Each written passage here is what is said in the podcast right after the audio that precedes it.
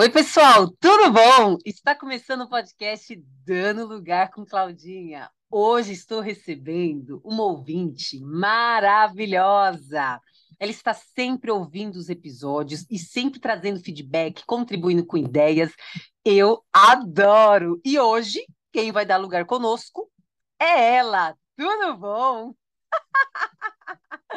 Julie Fernandes é prova viva que é possível sim ser uma profissional versátil. Ela está sempre se atualizando e sua trajetória profissional é muito surpreendente e inspiradora. Gente, ela tem formação totalmente diferente do que ela atua hoje e ela não para. Atualmente é estudante de estética. Ela é moderna, linda e está ruiva. Seja muito bem-vinda, Julie. Ai, Claudinha, que privilégio eu fazer parte, né, desse desse trabalho que você faz aqui que é tão incrível e eu creio que seja só o começo, né, de você dando lugar aqui. Eu ah. amo nossas trocas, nossas conversas. Você é uma mulher incrível e você, espectador, se prepara aí porque a conversa vai ser longa. Para quem não me conhece, eu sou Juliana, mais conhecida como Julie Fernandes, tenho 32 anos, Sou casada com um homem incrível, cristã e uma profissional apaixonada.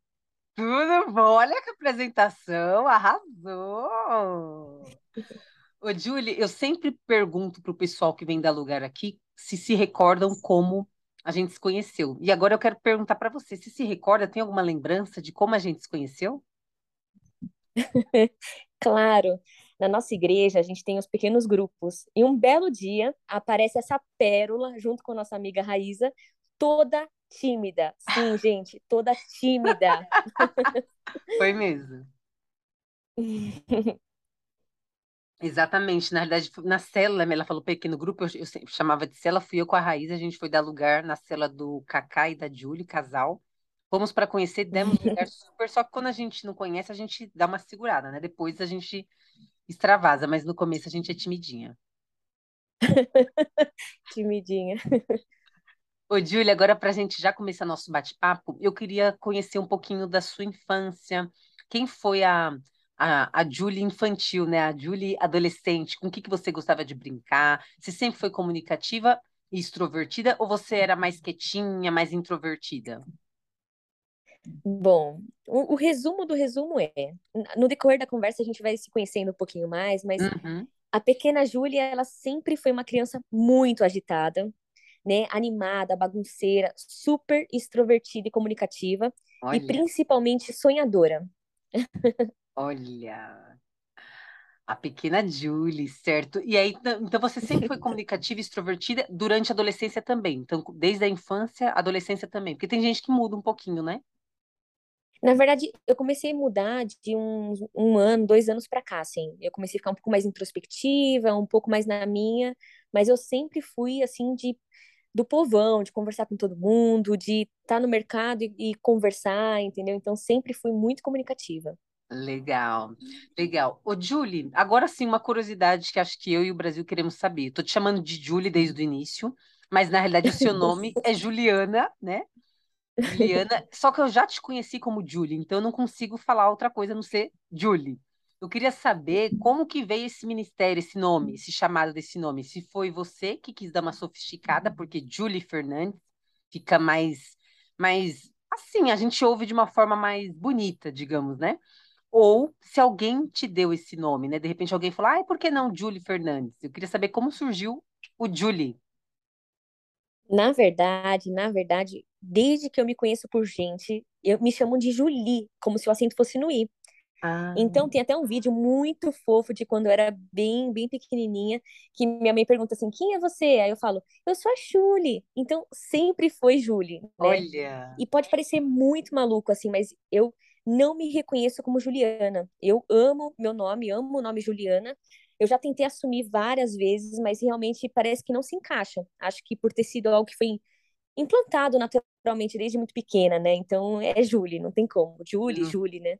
É verdade, não tem como. Olha, desde a infância, que legal, que bacana. Achei que você tivesse dado essa sofisticada, não, desde novinha mesmo. Não foi, Bom, não foi comercial. Ô, Julie, É, você é formada em rádio e TV, e eu costumo dizer Sim. que a gente escolhe nossa profissão ainda muito jovem. A gente mal conhece a vida e a gente já, já tem que estar dando lugar na escolha. E aí eu queria entender o motivo dessa escolha, se teve influências de familiares, amigos, de algum professor, e também como foi atuar nessa área. Eu queria que você contasse um pouquinho pra gente. Bom, primeiro, meu, meu irmão, eu tenho dois irmãos, e eles frustraram vários planos meus, então, queria ser enfermeira, eles falaram besteira sobre a enfermagem, eu queria ser veterinária, eles estragaram esse sonho, então eu tinha alguns sonhos assim, né? De criança mesmo. Tinha que ser, né? Tinha que ter irmão, né? Sim. E, mas o meu sonho, assim, eu vou fazer uma revelação bombástica. O meu sonho era ser atriz. Ah, olha, Inclusive, quando eu era criança, uma tia minha queria me levar para Argentina para fazer o casting, né, para Chiquititas, mas acabou não dando certo. olha! Nossa, eu assisti Chiquititas, hein? Tá vendo? Eu ia ser uma Chiquititas. Ia ser uma Chiquitita, E, e certo. eu acabei, né, nessa época mesmo, acabei entrando no teatro, eu me apaixonei. E na minha primeira apresentação, eu percebi que minha paixão pelo teatro não era só em atuar, mas tudo que acontecia por trás dos bastidores. Então, como neta e filha de artista, eu sempre fui muito criativa, muito boa em educação artística. Então, cenografia se tornou assim uma paixão, que é fazer o cenário. É todo Ah, esse lado de produção, eu fiquei encantada. Então, eu tenho esse esse olhar, esse bom olhar assim de diretora de imagem, sabe? ah, olha só, então você foi para esse chamado, digamos, de atuar, mas você se interessou muito pela produção, pelos bastidores. Que bacana. Isso.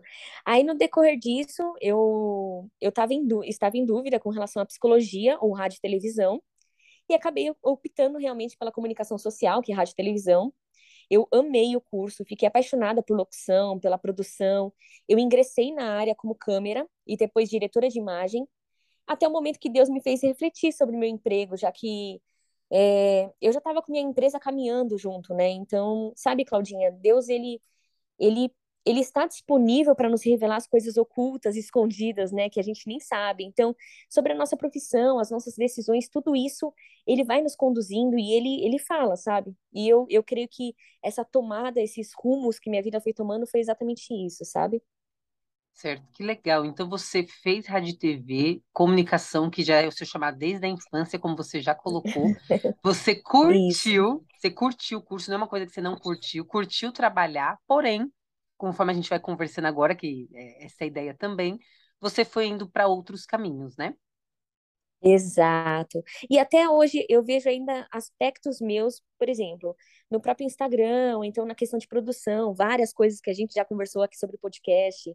E tudo isso vem dessa essência, dessa raiz minha da, do rádio TV, sabe? Então, Sim, com certeza eu aprendi muito e carrego para minha vida, assim. com certeza. Nada é perdido, né? Tudo que a gente estuda, tudo, a gente gostando ou não, vai contribuir de alguma maneira na nossa vida, né? Exato. E as que a gente menos gosta são as que são melhores para a gente aprender, né? É, é, é verdade, a gente está sempre aprendendo. E, e Julie, você sempre foi uma adolescente vaidosa? Você se interessava por maquiagem, por pele, moda? Ou você era mais tranquila? Até você comentou que tinha dois, que tem, né, dois irmãos, então você era a, uni- a única moça, digamos assim, do seu lar, tirando a sua mãe, né? Eu queria saber se você sempre teve essa vaidade ou se de repente aconteceu algum episódio na sua vida que acabou te, te chamando a atenção o mercado da beleza, se você foi observando outras pessoas, se você teve, sei lá, alguém que te inspirou, como que foi essa parte da beleza na sua adolescência? Bom, primeiro, não, não mesmo, assim, eu não fui uma florzinha, delicadinha, e eu deveria ser a princesinha da casa, né, mas eu nunca Sim. fui, né, eu andava de skate, eu tocava bateria, eu cresci com dois meninos, a gente brincava de lutinha, quem derrubava o primeiro da cama, é, era isso, taco, polícia e ladrão, então eu cresci nesse ambiente, né, onde, por exemplo, se eu gostasse de Sandy Júnior, meus irmãos iam me criticar tanto, então eu Nossa. sou a única pessoa na face da Terra que não foi nos shows da Sandy Júnior, que cantou, porque eu sabia que meus irmãos iam me zoar, entendeu? Então, eu cresci mais ou menos assim, sendo podada por eles. Olha, Então, certamente não. Eu, eu, quem colocou a maquiagem na minha vida foi o próprio Deus, né? Eu vou compartilhar aqui mais ou menos, mas é, isso é muito maluco. Eu sei que parece loucura para muitas pessoas, mas na minha adolescência, eu vivi dias um pouco sombrios, assim, um, e uma moça muito, muito preciosa, né, uma moça incrível, ela me deu uma Bíblia. E mesmo sem acreditar, eu comecei a ler de coração aberto, né? E aí eu entrei nessa jornada, comecei a achar muitas respostas para minha vida, eu comecei a me envolver com as coisas de Deus, eu comecei a me encantar pelas palavras de sabedoria que a Bíblia tem. E aí nesse período de discernir e crescer nas coisas de Deus, eu aprendi a ouvir a voz de Deus. E um resumo do resumo de como foi ingressar nessa área da beleza, eu uhum. vivia dias complicados, como eu mencionei, e por dentro eu estava no fundo do poço, né? Claro que com aquela máscara de que estava tudo bem, Sim. mas por dentro eu estava assim dilacerada. E tentando resumir, uh, eu vivia um relacionamento muito abusivo, mas eu estava me apaixonando pelas coisas de Deus, me apaixonando, né? E aí eu resolvi fazer a seguinte oração ousada. Eu falei assim: Deus, se o Senhor quer realmente que eu abra mão de tudo pelo Senhor, ocupa a mente dele, do meu ex. Uhum. No dia seguinte, ele me ligou e falou assim: Olha, nossa, você não sabe, eu passei numa entrevista de emprego no Circo do Soleil, então não vou ter horário para voltar para casa, eu vou trabalhar assim, horários fixos, tal, tal, tal, tal. Eu te liguei o telefone, eu não sabia se ria ou se chorava. Aí eu falei: Deus, o Senhor ocupou a mente dele. E a minha? No dia seguinte, a mulher do Senac me ligou e falou assim: Oi, estamos abrindo uma exceção e abrindo vagas para maquiagem. A senhora tem interesse? Aí eu falei assim: Como assim? Ela falou assim: Ah, normalmente a gente abre vagas em julho, né? Junho para julho ou dezembro para janeiro. E era agosto, setembro mais ou menos. Aí eu falei: pense, Eu pensei, né? Maquiagem? Bom, é de Deus, vamos lá. Então, eu acabei entrando no curso, eu não sabia nada, mal sabia me maquiar. Olha. Foi totalmente novo, assim, um negócio escolhido por Deus mesmo. Eu não queria é, ficar falando de Deus, né? Mas é difícil essas mudanças drásticas, é, drásticas na minha vida. Foi tudo ele que pôs, ele que foi movimentando, né, minha história. Então não tem nem como eu não mencionar Deus na minha história. E depois eu até faço uns links, assim, da minha infância, com o meu lado artístico. Então, a maquiagem, ela, de certa forma, estava presente ali na, em rádio e televisão, todos, é, todas as gravações que a gente fazia de trabalho, eu que acabava maquiando. Então, esse meu lado de cuidar das pessoas, de me dedicar às pessoas, eu sempre tive isso muito forte. Então, realmente, tinha tudo a ver comigo, assim, sabe? E me achei, com certeza. Ah, que legal, que lindo você colocou aí sobre essa questão de Deus, mas assim, você fez uma oração, né? O poder da oração. Você orou, é, é aquilo, às vezes a gente ora e a gente não tem noção que, que essa oração está sendo ouvida e pode ser respondida a qualquer momento. E que às vezes a gente acha que vai demorar ou que não vai ser respondido, né? Não, e como eu estava no primeiro amor, assim, conhecendo Sim. ainda as coisas de Deus, Deus, ele parece que ele pega a gente no colo e ele responde muito rápido, ele hum. movimenta as coisas de uma forma muito rápida, né? Então, tem um grande teólogo que ele fala assim: se a gente tivesse noção do quanto que Deus responde a nossa oração, a gente oraria muito mais. É, é verdade. Né? É verdade. Ai, que legal. Olha aí, gente. Deus abrindo os caminhos para ela dar lugar na maquiagem. Maravilhosa. Maluco, né? é muito diferente, é muito bacana. Deus é surpreendente. E aí eu quero então Exato. então inclusive entender, aí beleza, você fez o curso, acabou gostando, curtindo, e aí como que você decidiu dar lugar no empreendedorismo? Até porque você estava trabalhando, né? Você estava trabalhando ainda lá no, na sua formação rádio e TV, e aí você foi chamada para fazer o curso, ocupar sua mente, deu lugar, curtiu, e aí como surgiu a ideia? Não, acho que eu vou largar meu emprego e vou dar lugar para o empreendedorismo. Até no sentido das questões burocráticas, porque a gente sabe que empreender não é simplesmente prestar um serviço, mas tem a questão de emitir nota, de pagar imposto, de abrir firma, CNPJ, todas essas questões burocráticas. Você já tinha essa, essas noções? Não tinha? Se foi indo e aí falou, deixa acontecer, depois eu vejo. Me conta um pouquinho dessa questão do empreendedorismo na sua vida. Bom, logo após que eu fiz o curso, eu já comecei a atender. Então, eu comecei a maquiar minhas amigas, eu atendi muitas modelos totalmente de graça, justamente para desenvolver meu portfólio. Sim. Uh, algumas profissionais, inclusive, ficam sentadas esperando clientes pag pagantes, né, virem tudo, mas não é bem assim, né? Eu acho que a gente precisa se esforçar para poder criar uma cartela de clientes pagantes e que essas, é, como posso dizer, uh, cativar essas clientes, sabe? Trazer Sim. clientes que acreditem no seu trabalho, divulgar, né? Não começar a crescer, uh, como posso dizer, Muitas pessoas entram no, na área da beleza e elas acreditam que é fácil, que as é. clientes vão vir. E não é assim. Então você tem que. Eu fiz muitas noivas de graça, eu fiz muitas clientes de graça, mas muitas, muitas, muitas, sabe? Justamente para criar esse portfólio. Então a gente precisa de divulgação, a gente precisa começar no ramo fazendo essas escolhas. Então, você semeia de graça, planta, rega e só depois que você colhe. É um processo assim que nunca é inverso, né? E eu, é Claudinha, eu sou muito sistemática, muito. Inclusive, minha psicóloga esses dias, ela trouxe à tona assim, será que você não tem algum tipo de toque? Ai, meu Deus. Eu fiquei chocada, mas isso não vem ao caso. E esse, é, o fato de ser sistemática, o que me fez ser mais ainda sistemática foi o próprio empreendedorismo. Porque ele tem muitas exigências, como você mesmo falou.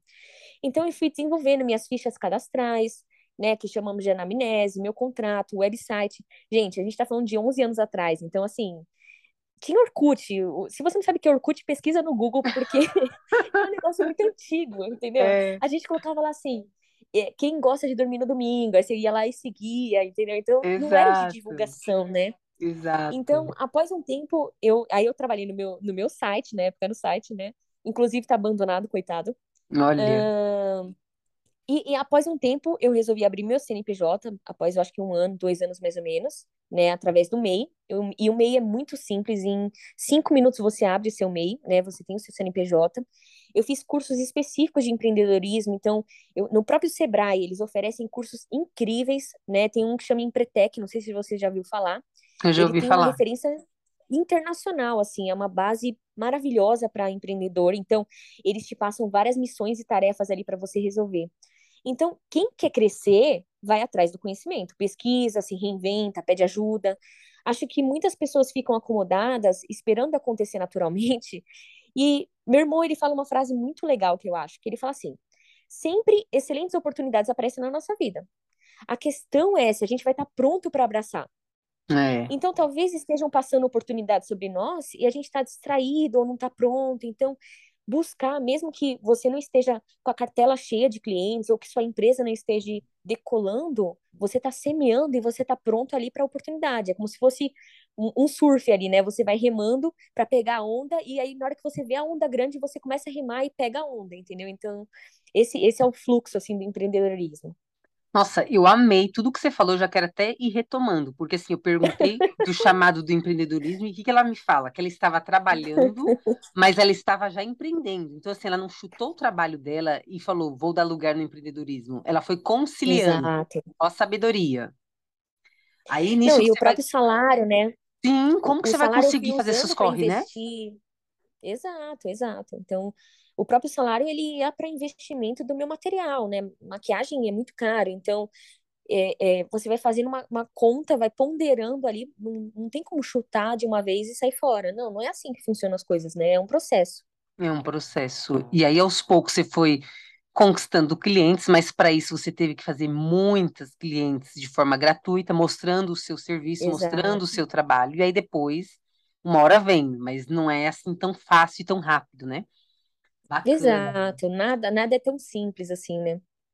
Arrasou. E aí, depois de quanto tempo que você falou assim, não, acho que dá para eu largar meu trabalho e focar só nesse empreendedorismo? Teve um tempo ou aconteceu alguma situação específica que você falou, acho que eu tenho que ficar só no empreendedorismo?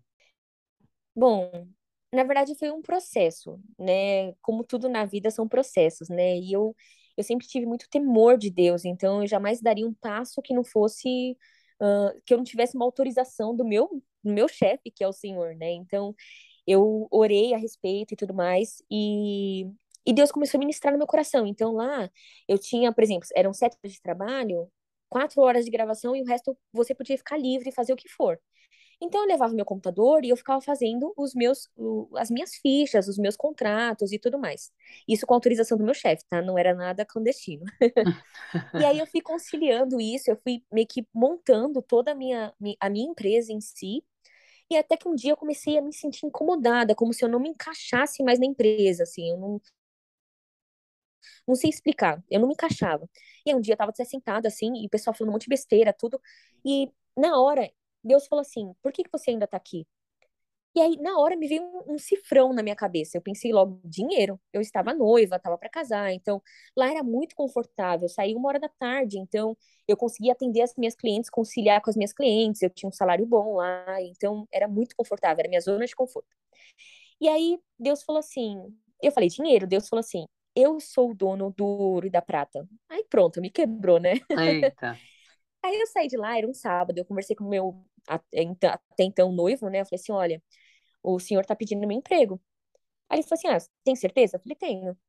E aí as palavras logo em seguida foram assim: sai da sua zona de conforto, vai pro, pro desconhecido. Eu falei: meu Deus, tudo indicando para eu sair. Aí na quarta-feira eu estava decidida a pedir demissão. Eu fui orando e na quarta-feira eu estava decidida. Eu cheguei na empresa e estava um dos responsáveis lá da empresa, que ele só chegava no período da noite, da, da noite não, da tarde, no começo da tarde. Aí eu falei, nossa, o que, que você está fazendo aqui esse horário? Aí, ela, aí ele ficou meio sem graça, falou, é, então, Julie, Julie, a gente pode conversar? Na hora hum. que a hum. gente foi andando para a sala dele, eu já baixei minha cabeça e comecei a rir. Aí eu sentei na mesa, o meu, meu coordenador estava do meu lado, com lágrima nos olhos, e esse, esse supervisor falou, falou assim, Julie, eu não sei o que aconteceu, mas uma pessoa de Valinhos, que é a empresa de Valinhos, né? Uhum. Ela mandou se cortar. E a gente não entende por quê, porque a gente ama o seu trabalho, a gente ama você. Aí o meu, meu supervisor, meu chefe, ele falou assim, Julie, eu não consegui dormir a noite toda. Aí eu comecei a rir na cara deles. eu ri e falei assim, eu já sabia. Aí eles falaram assim, como você sabia? Eu falei, eu ia pedir demissão hoje.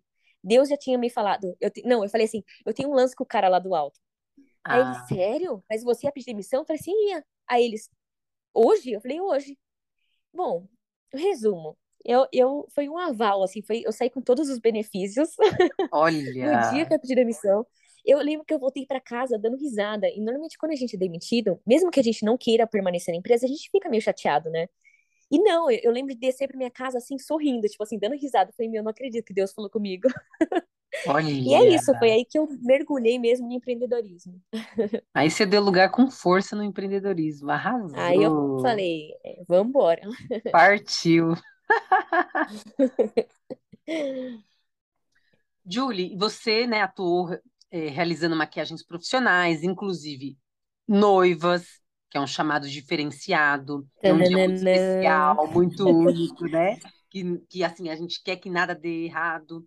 Mas eu queria que você compartilhasse um pouco sobre esses momentos e se você acredita no poder de uma maquiagem, no poder de uma make, porque assim, no, no, sentido até de contribuir quando o assunto é baixa autoestima. Eu brinco que às vezes a gente está meio desanimada, a gente põe um batom e a gente já dá um up, assim, fisicamente, né? Dá uma disfarçada mas eu queria que você falasse um pouquinho sobre esse poder dessa maquiagem, se de fato você acredita que a maquiagem tem esse poder de dar um, um up na, na autoestima.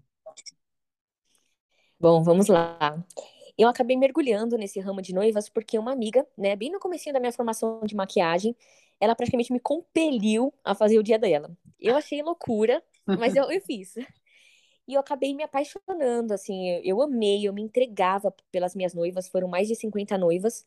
Olha. Eu me especializei, fiz cursos, investi em material, assim, material de altíssima qualidade. Eu montei uma equipe, abri meu estúdio na Vila Mariana, aqui em São Paulo. Olha. Eu fiquei praticamente seis anos, assim, atuando com foco em noivas, né? Me especializando em noivas. E com relação ao poder da maquiagem, eu tenho um lado bem naturalista. Então, uh, isso é favorável para algumas pessoas e para outras não. Uh, eu aprecio muito a beleza individual da mulher. Eu consigo ver beleza na, na, diferença, na singularidade da mulher. Então, a minha maquiagem, ela sempre teve esse intuito de aperfeiçoar de maneira delicada a beleza já existente. Então, assim, eu, Julie, particularmente, né, eu eu não sou a favor da maquiagem que transforma. Então, por exemplo, a própria noiva, aquela noiva que no dia do casamento não parece que é ela, sabe? Então, uhum. eu, Julie, não, não trabalhava com esse aspecto. E, e eu penso assim: olha a minha responsabilidade, a minha audácia. Eu estou mexendo em uma tela que já está pintada pelo Criador do Universo. É. Como que eu posso me atrever a retocar a perfeição que já está feita? Você entende a profundidade disso?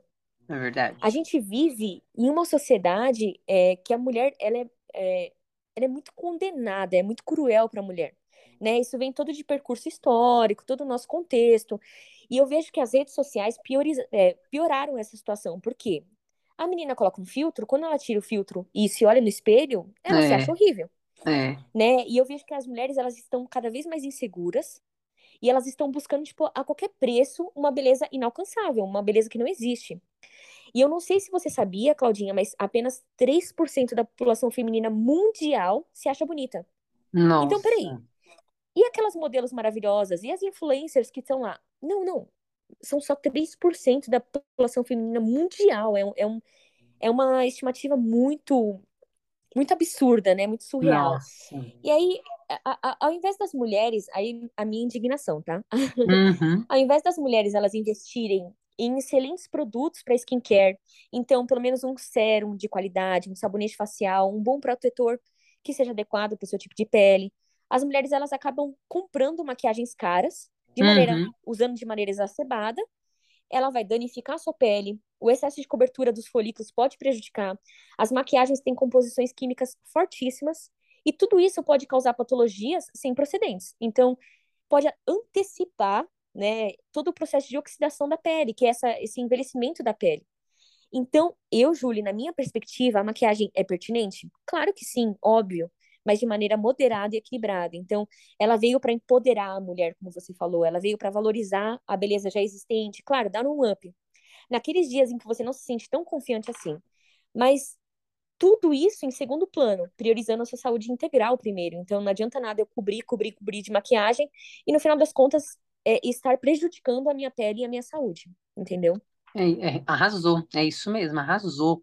É, e eu queria, dentro dessa pergunta ainda, entender quais os seus maiores desafios de atuar com maquiagem, porque eu imagino que deva ter inúmeros, até como você colocou esse contexto das mulheres, dessa necessidade de maquiagem, eu queria entender um pouquinho os- dos seus desafios.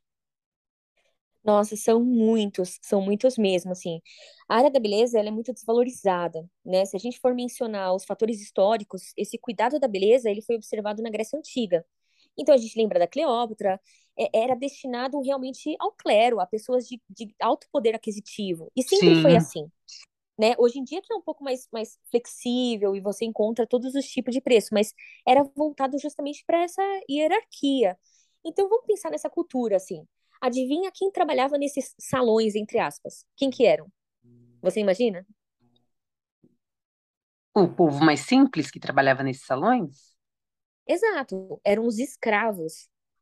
Então, imagina assim, como isso ficou en- enraizado no decorrer do- dos séculos, dos anos passando. Você pode pensar, ninguém sonha que seu filho trabalhe em um salão. Você sonha que seu filho seja advogado, seja engenheiro, médico, ou até trabalhar no RH, no RH, né, generalista, né, Claudinha, dá lugar nesses lugares. Mas assim, me, me, me permita um, um desabafo, assim. Sim, Eu, eu vejo constantemente pessoas querendo investir na área da beleza no sentido de quê? Ah, dá dinheiro fácil. Ou até eu achar um emprego, ou para aumentar a renda. E tudo isso é genuíno, ok.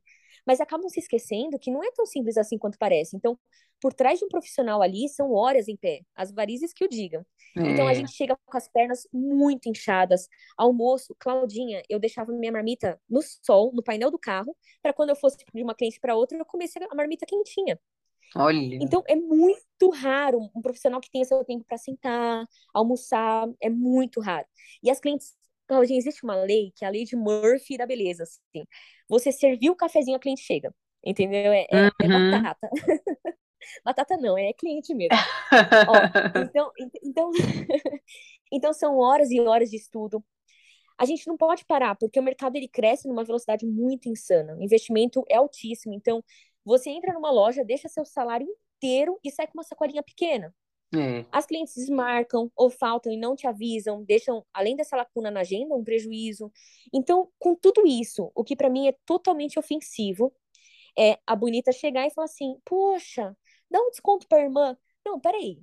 Se a sua chefe falar assim: Olha, a situação tá tão difícil do país, eu vou diminuir seu salário aqui, só reajustar um pouquinho, você ficaria super ofendida e não aceitaria. Então, por que desvalorizar tanto esforço? Então, desculpa aqui meu desabafo, é, mas não, é importante mas falar. A, a, a, minha sugestão, inclusive, assim, depois desse desabafo, né? Até eu te peço desculpa aí, mas eu acho, eu acho que é o que todo profissional de beleza gostaria de falar, entendeu? Sim, eu tenho lugar sim. na, no desabafo. Sim, dá lugar É, no a minha, desabafo. a minha sugestão, em um mundo onde a sociedade é muito cruel com a mulher e mulheres são muito cruéis com outras mulheres, vai Sim. lá hoje, honra os profissionais que te atendem, sabe? Às vezes elas estão desanimadas, elas colocam um sorriso no rosto e vão te atender em amor. Então vai lá, curte a, a postagem de uma mulher empreendedora aqui da Claudinha, vai lá no Instagram dela, vai curtir as postagens, escuta aqui o, o podcast dela, Vai mas é verdade, falando. né? Incentiva, avalia no Google, entra lá no Google, vai lá me avaliar no Google, pode avaliar. Posta nas suas redes sociais, tipo, meu, gente, vocês têm que escutar esse podcast.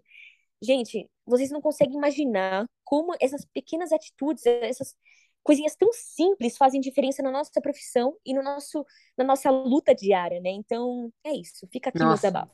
arrasou, é isso mesmo. A gente precisa um ajudar, uma ajudar a outra, né? Vamos e ajudar, às vezes, às Exato, vezes, ai, não, não gosto, não quero fazer por agora maquiagem, não quero fazer por agora sobrancelha, mas compartilha, comenta, curte, é isso. exato.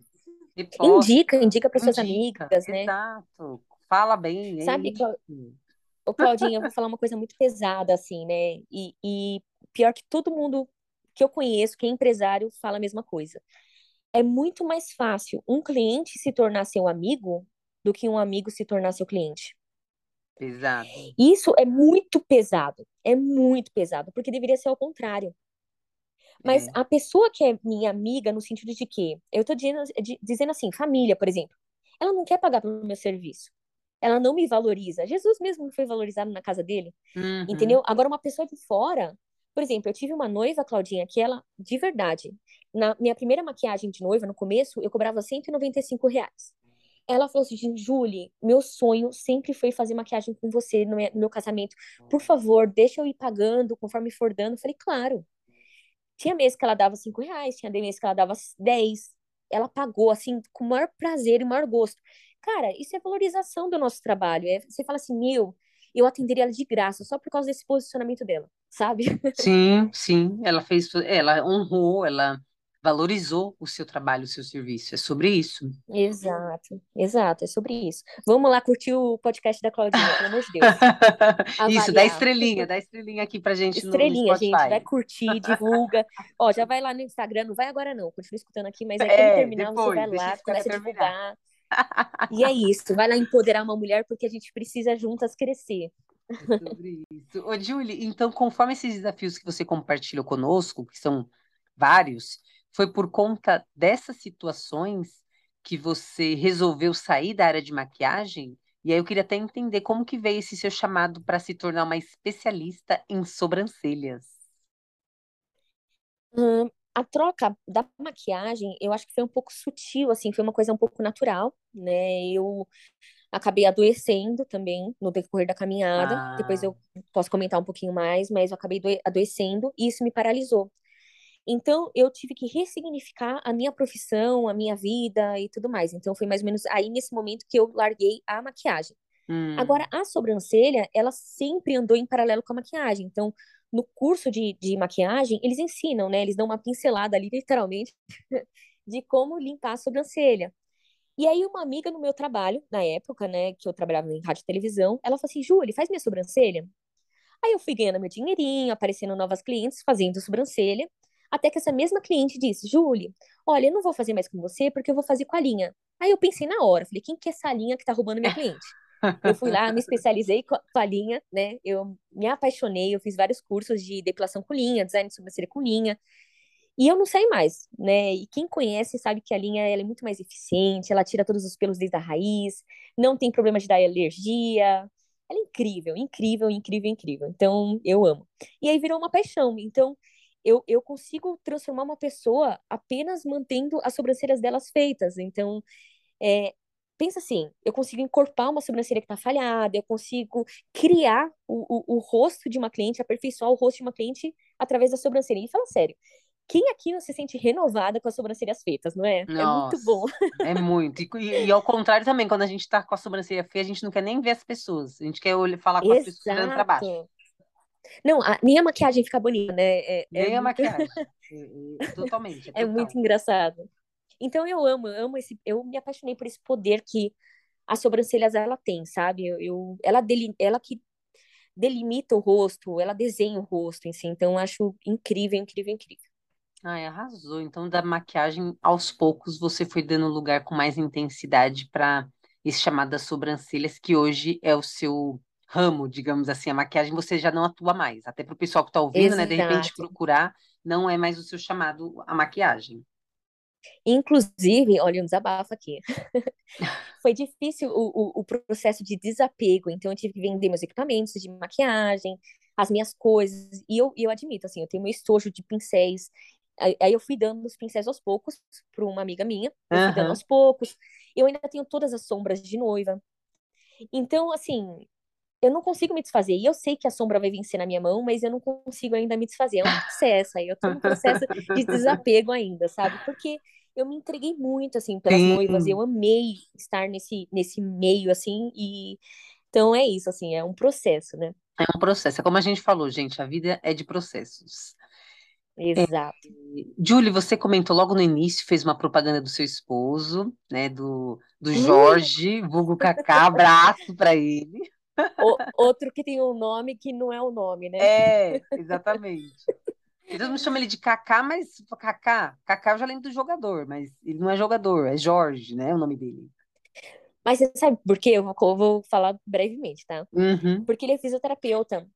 E ele atende neurologia, então ele não pode chegar, por exemplo, uma criança em neurologia e falar assim: olha, é, vem aqui com o Jorge, eu vou fazer fisioterapia. Não, é, é, é Kaká, é mais fácil de verdade. dicção, e É. acabou pegando e ficou.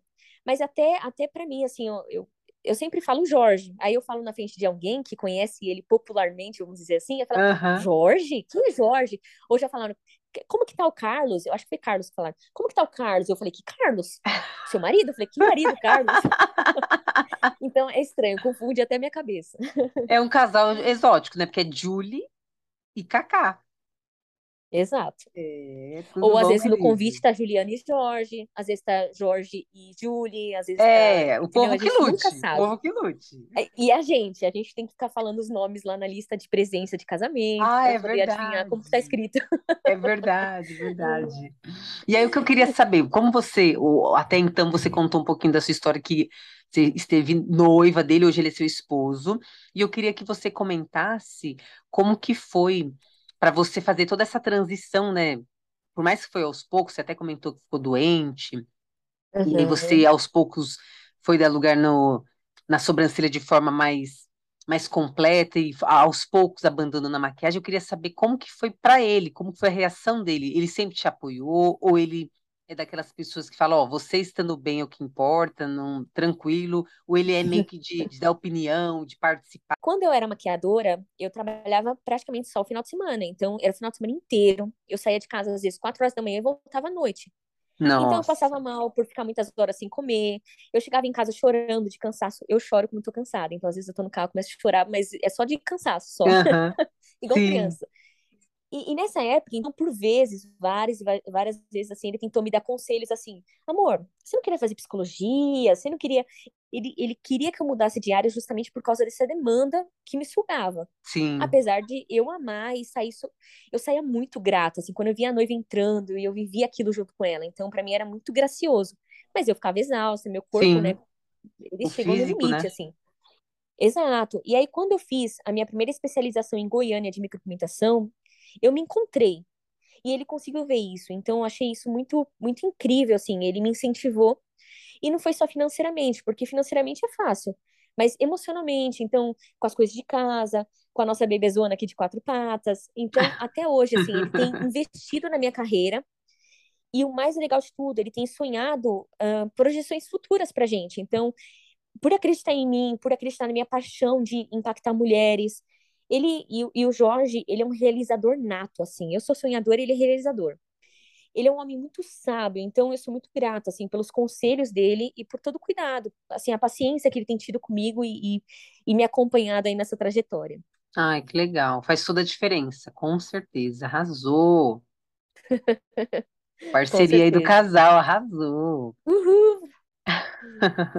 Ô, Julie, agora eu queria entrar um pouquinho na questão da pandemia. Afinal de contas, em 2020, que não faz tanto tempo assim, tivemos a, a pandemia, a Covid, e muitos empresários foram prejudicados justamente Verdade. por conta que tiveram que fechar as empresas, não sabiam como proceder, como como seria, quanto tempo, foi um período muito instável para muitos profissionais. E você, como empreendedora, você até comentou que você, eh, du durante a fase que você estava trabalhando com maquiagem, que você estava com estúdio. Eu não sei se durante essa fase que você estava migrando, se você já tinha fechado ou se o seu estúdio ainda estava funcionando, mas eu queria entender os impactos que a pandemia trouxe na sua vida profissional, né, como empreendedora. Uhum.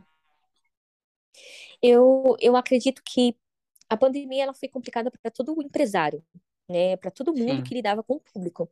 Sim. Né? A gente teve que fechar as portas sem saber se ia voltar ou não ia. E um pouquinho antes da pandemia, eu fui trabalhar com um casal de empresários que são maravilhosos na Pink Lash. A Pink Lash é a maior rede de extensão de cílios do mundo. Poderia ganhar um, um, um voucherzinho por isso, né? Por essa declaração. eles, abriram, eles abriram uma unidade na Vila Mariana e eu fui auxiliá-los ali na área administrativa, no marketing, e claro, fazer meus filhos de graça, né? Porque eu não sou boba. quando, quando, chegou a pandemia, eu não estava com meu espaço fixo, é, físico, fixo, né? Então eu fazia meus atendimentos ou na casa dos meus pais, que eu tenho um estúdio lá, ou então atendia as minhas clientes home care. Eu já estava sem o estúdio porque o estúdio era para as noivas. Com a sobrancelha, eu não precisava especificamente desse lugar porque muitas clientes eu já atendia home care e atendo até hoje, viu? Então, Sim. se você está querendo fazer sobrancelha no conforto da sua casa, me chame. É sobre. Aí, queridos, é isso. É sobre isso. é sobre isso. Não perca tempo. As 100 primeiras pessoas que ligarem. a gente já mistura as profissões, né? Rádio TV com o seu empreendedorismo. Não, aí eu teria que falar com uma voz mais de locutora, né? Então não perca tempo. As 10 primeiras pessoas que ligarem agora vai ganhar um brinde surpresa. Bom, nessa época, a Pink, ela teve que fechar. E eu também não pude atender, né? Meu esposo, ele atende pacientes de alto risco, então não tinha como eu atender e correr esse risco. Meu Sim. esposo, ele não parou nenhum dia da pandemia. E então isso, é, é, ele conseguiu segurar as contas de casa, então foi tranquilo nesse sentido, mas eu sei que não foi o que aconteceu com todo mundo, né? Muitas, muitas pessoas entraram em falência, famílias foram totalmente desestruturadas, tanto pelas mortes, né? E Sim. eu sinto muito pelas pessoas que estão ouvindo e passaram Sim. realmente por essas perdas, não só emocionais e de pessoas, mas financeiras também. Sim. E eu até faço um incentivo aqui, você empresário que acabou falindo na, na pandemia ou teve que fechar a porta, volta, se é um sonho seu, continua firme, continua sonhando e vamos para a luta. O mais incrível da pandemia, para mim, é que nós recebemos um limão ali e, e a gente teve que aprender a fazer uma limonada. E a arte de empreender é justamente isso, é de você deparar com o pior, com o pior cenário e se reinventar. Então, a gente conseguiu assistir muitos e muitos empresários se reinventando, fazendo de várias formas. Então, o pessoal que dava curso presencial, como fazer curso online, o pessoal que ministrava tal coisa, como se fazer tal coisa. Então, isso foi essa jogada foi muito legal. Eu na pandemia, eu decidi fazer a faculdade. Eu estudei muito, fiz vários e vários cursos assim, eu, eu tenho muitos diplomas, tudo curso de graça que foi aparecendo, eu fui fazendo.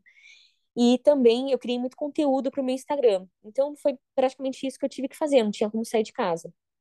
Mas não parou, né? Essa Julie, eu já quero saber exatamente dessa escolha da sua nova graduação. Então, foi na pandemia que você deu lugar para essa nova graduação em estética. E eu queria que você comentasse, né, o motivo da, da escolha por essa graduação, né, de começar novamente uma graduação e também uhum. da sua experiência voltando a ser uma funcionária normal, saindo um pouquinho do empreendedorismo, voltando às suas origens, né?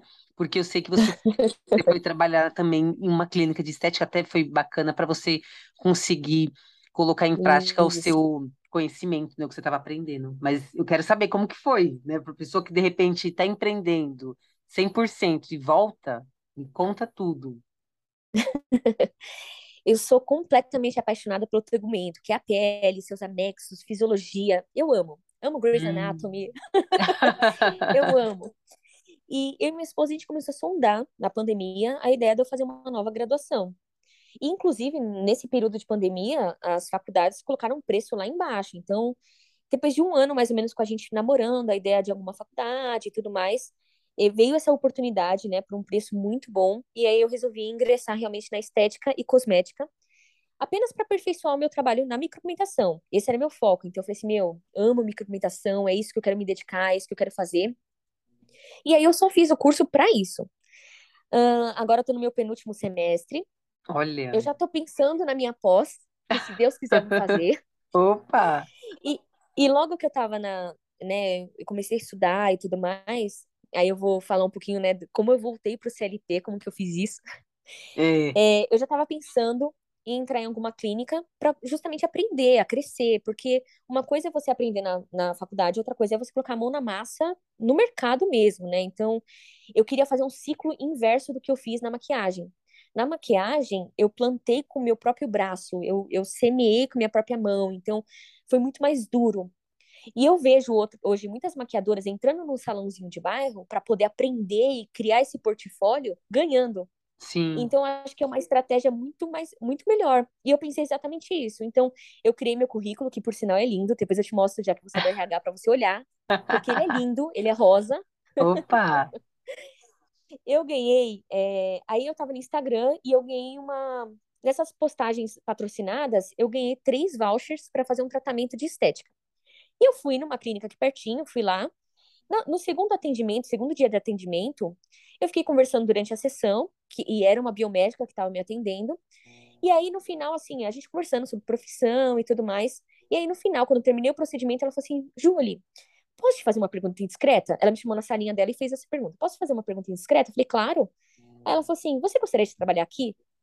Aí eu falei: Olha. ah, eu fiquei tão chocada que eu falei assim: ah, depende da proposta. Aí ela foi chamar a gerente. Ela foi chamar a gerente e falei, meu Deus do céu. Eu tava com o cabelo suado pós-academia. Eu olhei pra minha roupa e falei, meu Deus, eu não tô vestida pra uma entrevista. Meu Deus. Eu tava com a roupa da faculdade toda branca, mas eu não tava arrumada. Eu tava sem maquiagem, eu acho, sei lá. Eu lembro que eu olhei para mim e falei, nossa, eu tentei meio que mexer no cabelo, tirar o frizz, assim, sabe? Uhum. e no final das contas, ela, ela fez uma proposta muito boa e eu saí empregada de lá. Então, Olha! Eu entrei no carro e eu comecei a dar risada. Eu falei, meu Deus, é muito engraçado. Exato, de novo dando risada, né? Porque já teve no comecinho, agora de novo. É porque é, é, é muito engraçado. Quando a gente entrega a nossa vida para ele conduzir, ele conduz para esses caminhos de paz, assim, ele vai abrindo portas que você você pensa uma coisa, ele vai lá e faz, e você fala assim, meu, mentira que ele tá fazendo isso. É claro que tem os seus momentos de luta, suas dificuldades, Sim. a gente sabe muito bem, mas, mas Deus é um pai muito amoroso, assim, ele abrir essas portas, conduzir dessa forma, eu achei muito gracioso. Só que o problema do CLT, né, de trabalhar lá para os outros, uh, a minha dificuldade, né, na minha concepção, não foi o trabalho, a demanda de trabalho, não foi a questão dos atendimentos em si, porque eram seguido, seguidos e tudo mais. A minha maior luta era entender que ali eu era apenas a esteticista. Porque na minha cabeça, eu mergulho muito, assim, eu vou. Eu mergulho fundo, eu vou de cabeça, eu, eu quero assumir lugares que não competem a mim. Então, por exemplo, na Pink Lash mesmo, eu, eu queria fazer acontecer tudo, assim. Aí na The Clinic, né, que é essa clínica, nem sabia se podia fazer propaganda, mas beleza. Eu, eu também quis, eu, eu assumi, assim, eu assumi o papel de dona. Eu Você já tem mente de empreendedora. Queria... Não adianta fugir, né? É... E, então a minha luta era entender que, assim, aqui eu sou só a esteticista. E aí aconteceu, eu, Julie, intensa, que quer fazer tudo isso, uhum. né, quer ajudar e tudo mais, eu, eu acabei uh, assumindo responsabilidades e trabalhando de uma forma que eu não deveria. E aí acabou ficando pesado para mim. Então eu comecei a pesar na balança, eu não conseguia mais atender minhas clientes por causa da demanda de trabalho na clínica. O valor em comparação que eu ganhava, o custo começou a ficar um pouco alto assim para mim, começou a não Sim. compensar. Então, eu aguardei a autorização de Deus, claro, né? Que ele é meu chefe, uhum. para sair de lá. Uhum. Ele foi falando por um tempo, falou assim: espera mais um pouco.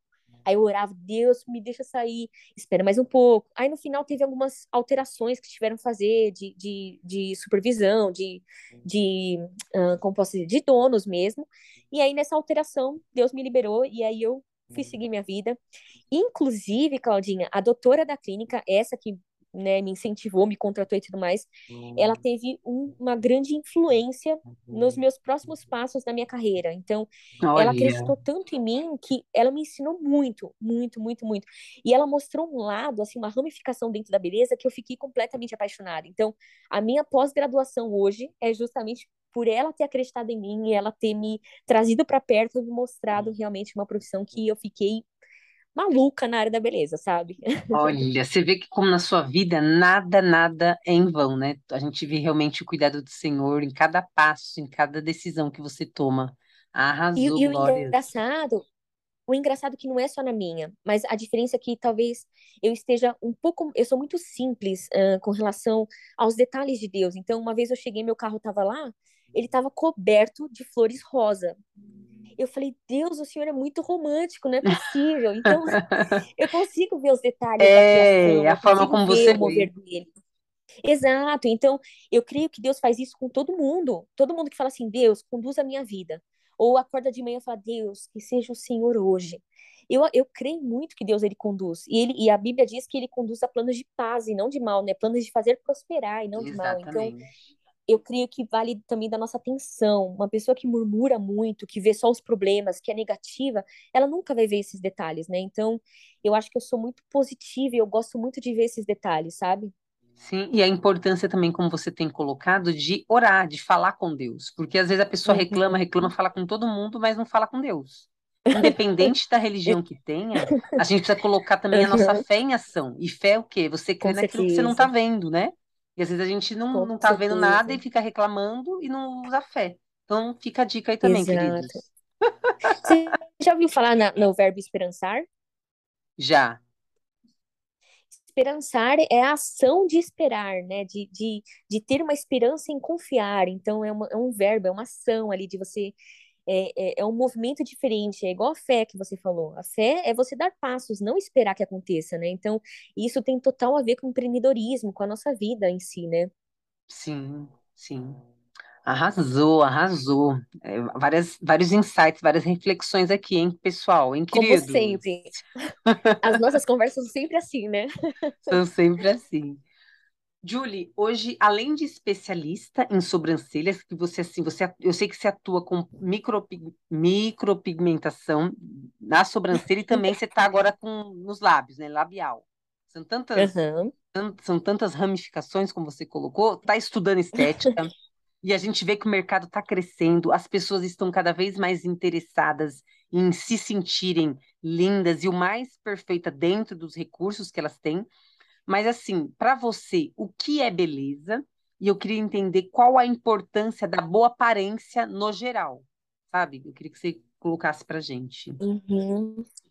Uau, ah, esse tema ele é tão tão abrangente assim, ele tem tanto contexto filosófico que seria eu seria incapaz de fazer isso num episódio inteiro. Então eu precisaria de muito mais episódios para a gente falar só sobre beleza, o termo beleza, né? Mas em resumo, a beleza ela está correlacionada exatamente com o que é harmônico, agradável. Então, existem estudos que indicam que o nosso cérebro, ele se identifica, ele aceita melhor o que é organizado, belo, aquilo que é simétrico, aquilo que é equilibrado. Então, olha que maluquice, inconscientemente e emocionalmente, a gente reage conforme os traços e linhas que a gente identifica no próximo. Ou Olha, seja, a nossa visão ver, al- ver algo que se está harmônico, a gente aceita de melhor forma.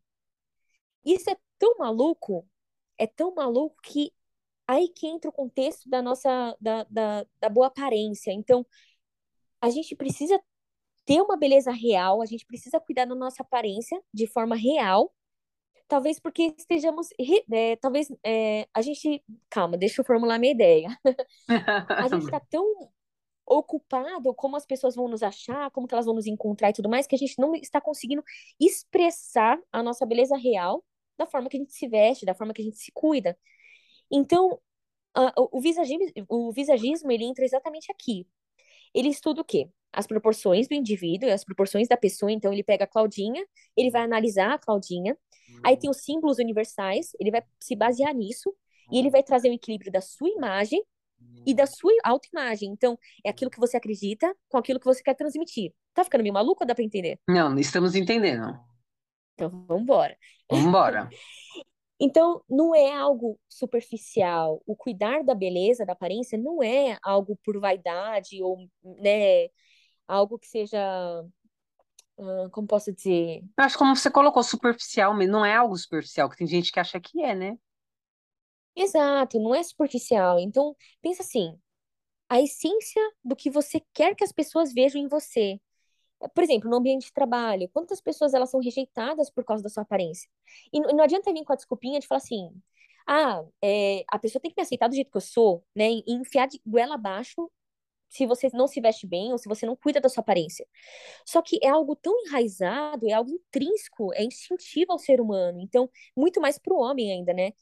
Por isso Sim. que é importante a gente se conhecer, a gente cuidar de nós, porque exigir que a pessoa nos, né, que as pessoas ao nosso redor nos aceite e nos ame, sendo que muitas vezes a gente nem se cuida, nem se ama e nem se aceita, é. a gente está querendo algo que é, é, incoerente. Então, não pelo outro, mas por você.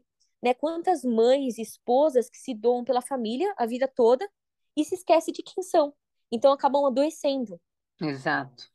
Então, para mim, é a, a, beleza, o intuito de, de você ter essa harmonia entre o seu eu interior e o seu eu exterior é fundamental não só para o mercado de trabalho, mas para você, é, no âmbito que a gente vive de, de uma de uma comunidade, sabe, assim, como um todo, assim, não na questão de eu preciso exagerar, eu preciso ser perfeita. Não, não, não. Mas será que você se expressa? Você expressa com as suas roupas, com sua pele, com seu rosto, exatamente aquilo que você gostaria de passar para as pessoas? Ou será que você está passando desleixo, ou está passando, né? O que, que, que informação que você está passando para as pessoas ao seu redor? Será que existe harmonia? Será que é o cérebro das pessoas conseguem aceitar você de forma harmônica? Uau! é isso, maluco, né? Nossa, será que o cérebro das pessoas consegue enxergar eu e você de forma harmônica? Uau! Que brisa, né? Julie, você que atua bastante, né, com este mundo da beleza, eh, percebe que muitas pessoas acabam investindo muito em procedimentos de estética, roupa, sapatos, tudo aquilo que é visível, né? Mas eu também venho percebendo que acabam não se preocupando tanto com alimentação, com exercícios físicos, com sono. Eu falo até por mim, porque eu mudei minha mentalidade não tem tanto tempo assim, referente à importância de uma alimentação saudável, a prática de exercícios. Inclusive, a gente troca bastante, né? Dicas, vídeos, documentários. Uhum. A gente fala bastante Tem corrida vindo aí. Exatamente. Você sempre percebeu que beleza tem a ver com saúde ou teve alguma situação específica que te fez perceber? Porque hoje em dia, acho que ainda mais por conta da pandemia, muita gente tem mudado a mentalidade. Mas ainda temos muitas pessoas que não enxergam assim e vão vivendo com seus hábitos e só não acabam não prestando atenção, né? Que os hábitos têm tudo a ver com a, com a beleza. Uhum. Bom, completamente, Claudinha. Uh, as pessoas precisam entender que a área da estética, ou a área da beleza no geral, ela não faz milagre. Então, não, não adianta a pessoa fazer uma cirurgia plástica sem mudar a mentalidade. Não vai adiantar. Né? Com o tempo, ela vai voltar. Então, assim, é, quando eu realizo um, um, tratamento no meu paciente, eu preciso imprescindivelmente que ele, ele faça a parte dele. Então, por exemplo, a gente chama isso de home care. Se eu vou fazer uma limpeza de pele, ela vai ter que manter essa limpeza de pele na casa dela. Né? Então, é uma soma. Eu faço a minha parte, Sim. eu te, entro com a tecnologia, e a pessoa ela vai entrar com cuidado na casa dela. Sejam com produtos, a mudança do estilo de vida. Então, por exemplo, assim, não adianta eu fazer um tratamento para gordura localizada e a cliente esbanjar durante todo o resto da semana. Ela Exato. vai estar tá rasgando o dinheiro dela comigo. A própria HDL, né, que é a, a celulite, né, HLDG, desculpa. A própria celulite, ela vem o quê? Da falta de ingestão de água. Então, acumula ali um excesso de toxinas, o corpo não expulsa, a, acaba acumulando esses adipócitos comprime a circulação e o corpo vai definhando por dentro. Então, como que se constrói um hábito? Isso, isso é muito pertinente para a gente pensar. É, através do equilíbrio, através como, da onde vem isso? Então, eu acredito que um hábito ele é criado com o passar dos dias. Não adianta a gente querer mudar de uma vez ou, ou, fazer algo muito brusco. Como que eu, Julie, mudei os meus hábitos? Eu acabei adoecendo E antes eu corria, por exemplo, na praça, eu corria, eu fazia exercício para ficar gostosa, para ter um corpão. Uhum. Só que depois eu comecei a correr para não adoecer, para não enlouquecer, para na verdade, na época eu achava que era para não morrer, entendeu? Uhum. Para poder equilibrar os meus hormônios, para poder equilibrar minha cabeça. Então foi aí que eu criei um hábito. Eu criei um hábito pensando que eu preciso de saúde para o resto da minha vida. Eu preciso de, de rotinas, eu preciso da minha alimentação de uma forma que eu consiga sustentar para o resto da minha vida. E não algo que é passageiro, não algo que, que seja temporário. Ah, vou emagrecer até o projeto verão. Projeto verão uma ova, tem que ser algo para todos os verões da sua vida. Verões ou verões? Verões, verões, tá certo. Professores de português, por favor, ignora esse. É. Foi um lapso de memória, foi mal. Bom, então pensa assim. Ah, Julie, mas eu não consigo beber água. Compra uma garrafinha bonitinha e toma uma garrafinha por dia. Ai, mas é só 500 ml. A minha nutricionista diz que eu tenho que beber 3 litros por dia. Mas você não consegue beber 3 litros, bebe 500 ml. Com o passar do tempo, o seu corpo vai começar a pedir mais, e mais, e mais. O nosso corpo é feito de, de água, praticamente. Você Sim. não bebe água, não cuida da alimentação. Como, como que seu corpo vai produzir essa, essa aparência é, bonita, vamos dizer assim? Então, alimentação, poxa, vai tirando aos poucos, né, mudando os seus hábitos, tirando um pouco da gordura, tira o óleo, vai tirando fritura, tira o, uh, uh, industrializado, vai tirando aos poucos, um processo mesmo. Então, tenha paciência, mude gradativamente seus hábitos. Né? A, minha, a minha médica até disse assim, Julie, se você não tem equilíbrio para comer um docinho, para de comer, corta da sua vida. E assim, a gente tem que ser muito rigoroso com a gente, em que sentido? Se eu não tenho prudência de comprar uma barra de chocolate e comer um quadradinho, eu não vou comprar uma barra de chocolate. Porque eu sei que na minha compulsão, no meu estresse, eu vou comer. Hoje mesmo, hoje eu fiquei andando pela casa, eu tava fazendo um monte de coisa ao mesmo tempo, a cabeça explodindo, e eu falei, me, começou a me dar vontade de comer besteira. Uhum. Eu vou comer o quê? Não, eu vou abrir a geladeira, vou pegar uma banana, colocar granola, colocar aveia, eu vou colocar meu whey, eu vou, eu vou mudar o meu hábito. Eu faço docinho de whey protein, que fica delicioso. Então, começar a criar essa rotina, né, esse, esse hábito de mudar. E a nossa pele, ela é o maior órgão do nosso corpo, e ela fala. Então, a minha pergunta é, o que, que a sua pele tem falado? Né? Será que sua pele está desesperada por um cuidado, né? Será que você não está uh, prorrogando a sua, como posso dizer, a sua velhice? Prorrogando não, né? Adiantando a sua É, velhice. adiantando, né? Adiantando, exatamente. Então, eu finalizo dizendo assim, as pessoas ao nosso redor, isso é muito importante. As pessoas ao nosso redor, elas têm um grande poder de influenciar as nossas vidas. E as Sim, pessoas mais bem-sucedidas no mercado, elas falam o quê? Escolha bem com quem você caminha. exato. Porque se você escolher quatro pessoas miseráveis, você vai ser o quinto miserável. Entendeu? E aí, o que eu fiz pensando nisso, né? A gente vai criando afinidade com essas pessoas e a gente vai uh, uh, sendo fiel a essas pessoas e a gente não vai ser próspero, porque elas não são prósperas, entendeu? A gente vai sendo fiel a essas pessoas. E a gente pode ser fiel também aos nossos familiares. Então, a gente não prospera por quê? Ah, minha família não é muito próspera, então eu não posso ser melhor que meus familiares, sabe? É uma culpa. Eu passei a mudar todos os meus, eh, as pessoas que eu sigo no meu Instagram pessoal. Por quê? Eu vou acessar lá, eu quero pessoas que me edifiquem, eu quero pessoas que me incentivem a ser melhor. Antes eu tinha comida lá, eu tinha, eu seguia comida, eu seguia coisas de beleza, eu seguia coisas. Não, não. Eu coloquei, pode olhar lá quem tem meu perfil pessoal. Ou é gente fitness, ou é gente de Deus, ou é. Por quê? Porque eu quero que isso me impulsione a ser melhor. Tá com dificuldade? Peça ajuda, faça uma aposta com uma amiga, não sei. Só comece. Ficar sentado no sofá não vai te prosperar. A Bíblia já fala isso, não vai te emagrecer e muito menos fazer com que você viva o sobrenatural que Deus tem para você. Né? A gente está só sobrevivendo, a gente está numa época que as pessoas só sobrevivem. E, na verdade, nós fomos feitos para viver a abundância, viver o, o, o extraordinário mesmo, né?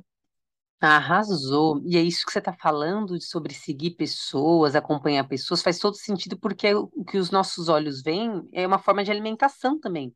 Que a gente está assistindo, o que a gente Exato. está vendo, a gente está alimentando o nosso corpo também, a nossa mente também. Então é importante a gente saber eh, separar tanto a questão da, da alimentação, mesmo da comida, quanto as coisas que a gente assiste, que a gente escuta. Faz todo Exato. sentido. Arrasou.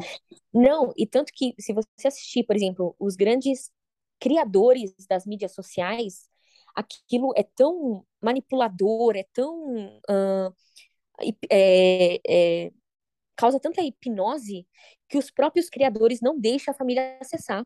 Sim. Então, será que, será que não tem algo a gente precisa de um equilíbrio, voltar a viver e sair dessa, dessa zona que a gente está, né? Então, foi um despertar que eu e você a gente teve. E como é gostoso quando a gente faz essas nossas trocas sobre isso, porque mudou a nossa vida e tem mudado a nossa vida, né? Com então, certeza. É, é, como, como não declara, gente, se mova, Exatamente. Se mova, queridos, se queridas. mova, bebam água. Façam exercícios, mudem os hábitos. Vamos virar militante disso, da causa da saúde. Ah. Ô, Julie, ainda nesse assunto, né, a Bíblia tem um versículo que diz que o coração alegre aformoseia o rosto, tá lá em Provérbios 15, 13. E muitos estudos apontam hoje a espiritualidade como um pilar que influencia muito a nossa vida. Você é cristã, eu também sou, a gente já comentou aqui. Eu queria que você Uhum. comentasse se você acredita que existe relação entre vida espiritual e beleza, e por que existe essa relação. Com certeza. E eu amo esse versículo. Esse versículo eu sempre coloquei no final das minhas aulas como a melhor dica do mundo na área da beleza. É a dica das bele... a dica das dicas da beleza. Sempre falei isso. É só você ver uma pessoa amargurada na rua. É O, o semblante dela cai, o olhar perde o brilho. Quando a pessoa adoece, a, a, a, a fisionomia dela muda, né? Então, isso tem a ver não só ah, emocionalmente, como toda o, o- a bioquímica do corpo. Então, a estrutura fisiológica começa a sofrer alterações e ela tem reações químicas que fazem com que o nosso corpo, inclusive a pele, ela venha expressar realmente essa tristeza. Então, olha que maluco. A nossa tristeza, a nossa angústia, o coração pesado, a falta de perdão, a arma- a amargura, ela faz com que o nosso corpo entre em colapso. Olha, Isso é tão fundamental, é, é, é tão fundamental porque as pessoas elas só vão entender isso, elas só vão entender a importância de um cuidado integral, ou seja, corpo, alma e espírito, a partir do momento que elas entenderem que tudo está ligado e o reflexo da nossa beleza está ligado nisso. Então, é, se você está insegura, emocionalmente instável, procura ajuda. Às vezes pode ser uma taxa hormonal muito simples que está alterada e precisa ser ajustada. Então, você está se sentindo oprimida? Ora, busca Deus, você tem acesso a Deus. Então, é uma coisa muito simples. Não consegue fazer musculação? Encontre uma atividade que você ame, uma coisa que você goste de fazer. Se permita, nós precisamos é, estar nessa perfeita homeostase, nesse equilíbrio. Nós somos um composto, um combo de coisas. Então, é, se a gente cuidar dessas três áreas da nossa vida, o nosso interior ele vai refletir naturalmente o que, é, uh, o que está externa, é, internamente, entende? Olha, olha o nosso exemplo vivo, a Claudinha. Ela dá lugar na alegria, ela dá lugar na beleza, seus olhos brilham. Claudinha, seu sorriso, seu semblante é diferenciado. Mas por quê? Porque o coração alegre aformoseia o rosto. E é isso, cara. A gente tem que, a gente tem que buscar essas coisas que nos, nos, nos tragam essa vida, sabe? É, é verdade, de dentro para fora. E é impressionante isso daí que você falou, uma pessoa amargurada, é impressionante como a gente olha, a gente fala, como ela tá feia, semblante caído. E como ao contrário também, a gente vê a pessoa alegre, a gente fala, uau, não tá nem com maquiagem, tá linda desse jeito. A maquiagem, Contamina. se colocar make, só vai realçar ainda mais, porque ela já tá maravilhosa. Verdade. E, e você vê que é bioquímico, é um negócio, é um negócio intrínseco, não é uma coisa, é fisiológico, não é uma Sim. coisa da nossa cabeça. Ah, eu acho que não, não.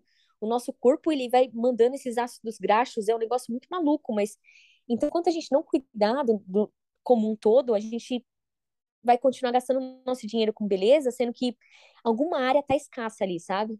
É, é, exatamente.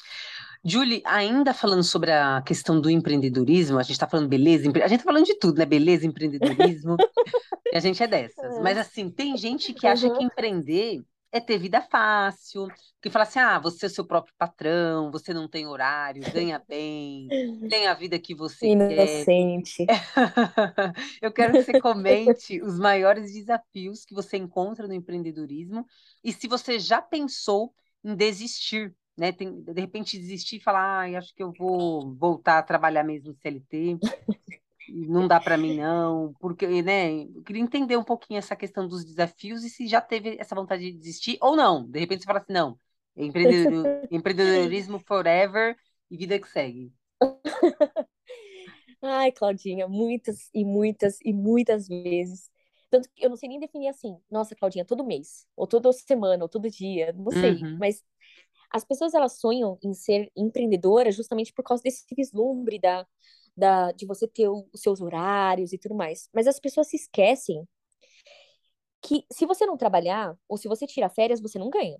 É, Empreender é viver em fé, porque um dia você tem muito, no outro você não tem nada. é, Outro fator, assim, importantíssimo é que o trabalho é você. Então, você não consegue simplesmente sair, ir embora para sua vida. Você sai do trabalho, bate o cartão e vai embora para sua vida. Não, porque o trabalho está em você. Você vive pensando e trabalhando em novas estratégias, trabalhando insanamente. Você chega em casa, o trabalho ainda é você, né? E, e eu falo até como um desafio, eu nessa trajetória, eu, eu acabei desenvolvendo essa doença gravíssima que me paralisou por anos. Por quê? Excesso de trabalho.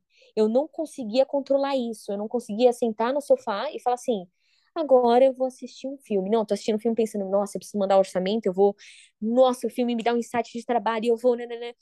Passava o prazer, passava o hobby, era uma, uma, ansiedade exacerbada, sabe? Então, é, o que eu tenho experimentado na minha vida e ajuda muito, né? A minha cunhada, ela é psicóloga, Monique Raimundo, e ela defende muito isso, assim, é, é a questão da organização. Para a gente ter uma vida equilibrada, para a gente dar conta de tudo, a gente precisa de organização, a gente precisa de rotina, programação e ponto final. Não tem discussão. Então, é desafiador. Eu já pensei muitas e muitas vezes, né, em voltar para o CLT. Ainda penso, mesmo passando por CLT recentemente. Mas é isso, são desafios que a gente a gente vai aprendendo a lidar, eu ainda estou aprendendo a lidar, né, a deixar o trabalho, desligar, eu fecho o notebook e falo assim, pronto, chega, não vou mais trabalhar. E eu tenho que me policiar para não trabalhar, entendeu? E é isso, é desafiador, né? muito. Certo. E, e mediante isso que você falou, você acredita que qualquer pessoa pode empreender? Ou assim, existem características que você considera essenciais que uma pessoa para empreender precisa ter? Porque tem muita gente que fala, ah, acho que eu acho que eu quero empreender, ah, acho que eu não tenho talento. Tem essa? Existe a pessoa que pode, que não pode? Na sua opinião, é claro. Bom, é, na minha opinião, óbvio. Existem muitos estudos que, que eles ah, analisaram vários empresários bem-sucedidos e todos eles possuem características parecidas, né? E algumas delas, assim, na minha perspectiva, as mais importantes que eu vejo hoje é a persistência, o comprometimento, a responsabilidade, constância, né? Você ter coragem para correr riscos calculados, então, planejamento, a organização. Outra coisa que muitos acabam se acomodando é a busca por novos aprendizados. Então, a gente tem que estudar constantemente. Eu, eu às vezes, estou sentada, eu estava tão confusa de tanta coisa para estudar ao mesmo tempo que eu comecei a fazer um cronograma do que eu vou estudar no dia. Então, Arrasou. um dia eu vou estudar as coisas da faculdade, outro dia eu vou treinar, eu tenho que treinar a micropigmentação todo dia. Então, tá tudo na minha agenda. Eu vou tentando administrar tudo isso. A gente precisa disso, desse novo conhecimento, porque ah, a gente precisa conhecer o nosso nicho, o nicho que a gente está trabalhando. A demanda, ah, a demanda que nós temos, a gente precisa dedicar tempo, né, para poder conhecer o nosso nicho. Outra coisa são as ideias que aparecem, as oportunidades que vão aparecendo. Lembra a história de abraçar a oportunidade? A gente precisa estar ligado na, na inovação. O que, que é inovação? É você fazer o que ninguém quer ver, ninguém quer fazer, é você ver o que ninguém quer resolver. É, é algo maluco. Você antecipar conforme as variáveis do mercado, você olhar para sua empresa e ver o que pode acontecer e não pode acontecer.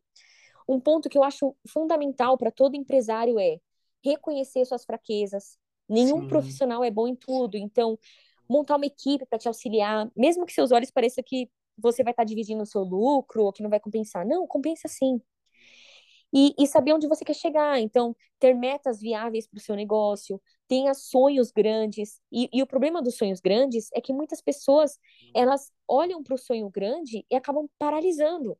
Mas não, os sonhos grandes, eles são alcançáveis. Então, se você se organizar para dar pequenos passos, ser constante em direção ao seu futuro, você vai chegar lá. Então, a gente estava falando até agora, não seja imediatista, não, caminhe pelos processos. A gente está vendo que tudo é um processo. E eu ainda estou em processo, né? Outro exemplo que eu dei, um agricultor, ele planta o ano todo. E então É, ele colhe, né? exato. Agora, para mim, assim, uh, o auge, o auge da, da, da do empresário, para mim, é o quê? É ele ser extraordinário, né? Uma amiga minha disse para mim que queria ser maquiadora há um tempo atrás, e eu falei assim: olha, se for para você ser uma maquiadora medíocre, mediana, como tem no mercado, eu não te incentivo. Agora, se for para você ser extraordinária, você vai estudar para isso. E até hoje, às vezes eu ligo para ela tarde da noite, ela tá lá treinando, assistindo aula, ela tá investindo tempo e dedicação no sonho dela. Ela trabalha nisso ainda? Ainda não, ela tem algumas clientes. Mas eu acredito que amanhã as pessoas vão ouvir o nome dela como uma profissional extraordinária, porque ela tá plantando isso. Ela tá investir. abrindo mão do conforto dela para investir em ser extraordinária. E ser extraordinário é ser além do comum, é ser diferente, é ser o melhor no que você faz. Independente do cargo que você tá, independente de onde você tá. É como José, né? José, da Bíblia, ele estava na prisão, ele estava no palácio, ele era rele- relevante, ele era Exato. Em indispensável, todo lugar. né? Que a gente, exato, que, que a gente possa ser assim também. Então, é, eu tenho certeza que você vai colher o, o ato de você ser extraordinário naquilo que você escolher. Por quê? Porque as pessoas estão vendo, né? O fato de você fazer mais que a média já te coloca na frente do mercado. E para finalizar, eu acho que qualquer pessoa pode empreender. Nós somos capazes de aprender qualquer coisa na vida, se nos dedicarmos. Então, antes eu responderia no ímpeto, assim, que sim. Mas hoje eu pensaria e eu respondo um depende. Por quê? Por que a pessoa quer empreender? Para quê? Como? Quais as variáveis positivas e negativas? Ela vai ter tempo para estudar e para se dedicar a isso? Ela tem garra para persistir? Ahn, paciência para permanecer? Então, depende. Depende exclusivamente da pessoa realmente lutar, desejar e saber exatamente aonde ela quer chegar. Uau, é isso! É sobre isso. Dica de ouro, hein? Pega opa, uma dica, dica de aí, ouro mesmo. Adorei quando você falou do empreendedorismo com pessoas extraordinárias. Adorei. É bem isso. Porque empreender, qualquer pessoa pode estar empreendendo. Mas a gente vê que Sim, tem profissionais e profissionais. Tem os exato, extraordinários e tem os medíocres. Se é para empreender, exato, empreender de forma extraordinária. Exato. Tem Adorei. um, um grande empresário, ele tem um- uma empresa chamada Pão com Carne. É uma hamburgueria deliciosa ali no Itaim. Custa em torno de 22 reais o lanche. Por quê? O cara, ele é um argentino que ele cuida de, de restaurantes que estão em falência. Então é um jacan da vida, né? Uhum. E ele é tão extraordinário que ele falou assim: olha, aqui o VR é em torno de 20 a 25 reais. Eu vou fazer um hambúrguer que seja de 22 reais. Se você gosta de comer hambúrguer, aprenda a fazer o melhor hambúrguer que você já comeu na sua vida. Se eu sou apaixonada por uma sobrancelha natural, né, realista, fio a fio, eu vou aprender a fazer a melhor sobrancelha que eu já fiz na minha vida. E a cada cliente eu oro e eu me dedico e falo assim, Deus, que seja a minha melhor sobrancelha. E a cada sobrancelha que eu faço, mais eu fico, eu vejo que, meu, eu tô me tornando extraordinária, eu tô chegando lá, vamos lá, vamos lá, continua, continua, sabe? Mas isso Amém. exige o quê? Exato. Dedicação, quebrar Exato. padrões, sabe? Exato. Exige dedicação, é isso, queridos. E Julie, você tem planos para o futuro? Eu queria que você compartilhasse conosco, ou se você é daquelas pessoas que não gosta muito de compartilhar e prefere manter em segredo. Embora você já deu um, uma, um Um spoiler, né, digamos spoiler. assim, falando que já está com a sua pós-graduação, meio que já sabe o que que você quer fazer. Mas eu queria saber se Exato. você tem alguma coisa para compartilhar conosco sobre seus planos para o futuro profissionalmente. Tá. Eu sou muito sonhadora, então com certeza eu tenho sonhos, eu tenho os meus objetivos, mas eu tô numa fase que eu tô orando e calculando os meus próximos passos. Então, certamente a pós-graduação ela, eu vou ingressar, é uma coisa que é, eu desejo muito. O meu estúdio, ainda estamos estudando as possibilidades dos próximos passos. E é Uhum. isso. A minha visão, né, a minha visão para frente do meu negócio é crescer com excelência, né, que é ser extraordinária, através de procedimentos singulares, ou seja, diferenciados, impactando e restaurando mulheres na essência da sua identidade. Então, esse Uau, é o meu foco. É onde eu uau. quero chegar, é, é onde eu quero que esteja a minha energia, sabe? Nossa, arrasou! Uau! Tô aqui. Chocada. Ai, Bora empreender, Claudinha. nosso bate-papo foi realmente muito bacana e você inspira. Dá vontade mesmo. Acho que muita gente que está sentada ouvindo ou que está em movimento ouvindo vai falar, por que não ser extraordinário empreendendo? Você jogou muita coisinha aí na mente, vários insights. Adorei nosso bate-papo. bom. Não deu Eu, nem para ver o espero que as tempo pessoas já passar, estejam se levantando. Exatamente, se levantando e agindo. Exato. Vamos embora agir. Ai, muito obrigada, Julie, porque nosso bate-papo, nosso bate-papo foi maravilhoso, gerou vários insights. Eu acredito que a gente acabou abordando dentro do tema empreendedorismo e beleza, né? Empreendedorismo, empreendedorismo, beleza. A gente falou de saúde, a gente falou de tanta coisa bacana, a gente deu risada, a gente, nossa, adorei, adorei, foi muito bom. Muito obrigada pelo seu tempo, sua disponibilidade, por compartilhar um pouquinho da sua história, das suas vivências das suas experiências, por nos dar dicas. Nossa, adorei, adorei, adorei. Tenho certeza que geral vai curtir, vai, vai compartilhar. De repente, às vezes, tem alguém que está passando por esse, por essa fase de empreender e às vezes está numa situação. Desânimo. É, porque vem, né? Faz parte. De repente ouve e Uhum. fala: opa, não é só comigo. Tem outras pessoas empreendendo que passam também por situações complicadas, mas continuam, perseveram. Uhum. Então, muito obrigada por sua participação. Eu E agora, e amo as agora, nossas trocas. Nada mais do que agora a gente gravando para o mundo tá ouvindo, né, Júlio? Porque a gente sempre fala bastante, mas ninguém escuta. Agora o Brasil Exato. está tendo privilégio. O Brasil e o mundo. Ô, Claudinha. Aham. E, e é só o começo, hein? Eu sou tão fã do Opa! seu programa que eu já até sei agora o próximo passo. Eita lá, gente, aguardem.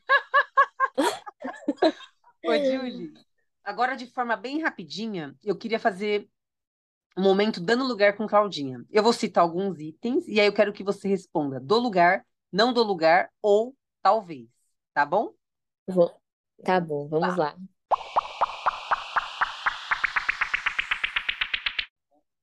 Política. Não dou lugar. Cantar. Dou lugar. Corrida. Até em outras cidades. Opa! Cirurgia plástica. Com prudência, dou lugar. Certo. Séries. Dou lugar. Dançar. Dou lugar. Morar fora do Brasil. Hum, hoje não dou lugar. Investimento financeiro. Me organizando para dar lugar. Julie, para a gente estar encerrando em grande estilo e no chamado do empreendedorismo, eu acho que é o momento de você fazer o seu jabá, fazer sua propaganda. Você já falou um pouquinho aqui do que você trabalha, mas as pessoas estão ouvindo, ficaram curiosas. Quero fazer minha sobrancelha, quero encontrar a profissional Julie, quero dar lugar com ela. Onde, como elas fazem para te encontrar nas redes sociais? Enfim, manifesta aqui para gente. Bom, primeiramente, obrigada pelo convite. Eu amei, amei mesmo fazer parte. Agora, deixa eu impostar minha voz de locutora. Opa, Caso você esteja insegura consigo mesmo ou queira aperfeiçoar a beleza que você já tem, me mande mensagem. Meu Instagram é julie, com dois L's Y, ponto Fernandes, e o meu contato é 11 99999 8966. Repita, 99999 8966. Ah, Deus abençoe graciosamente vocês. Ai, adorei, adorei. Maravilhosa, gratidão, Julie. Beijo!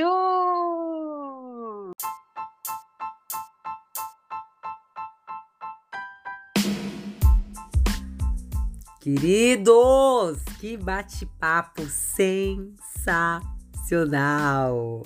Pior que assim, nós somos dessas. Eu e Julia, a gente dá lugar, a gente começa a emendar vários e vários assuntos, deixar a gente fica horas e horas conversando, sempre tem assunto.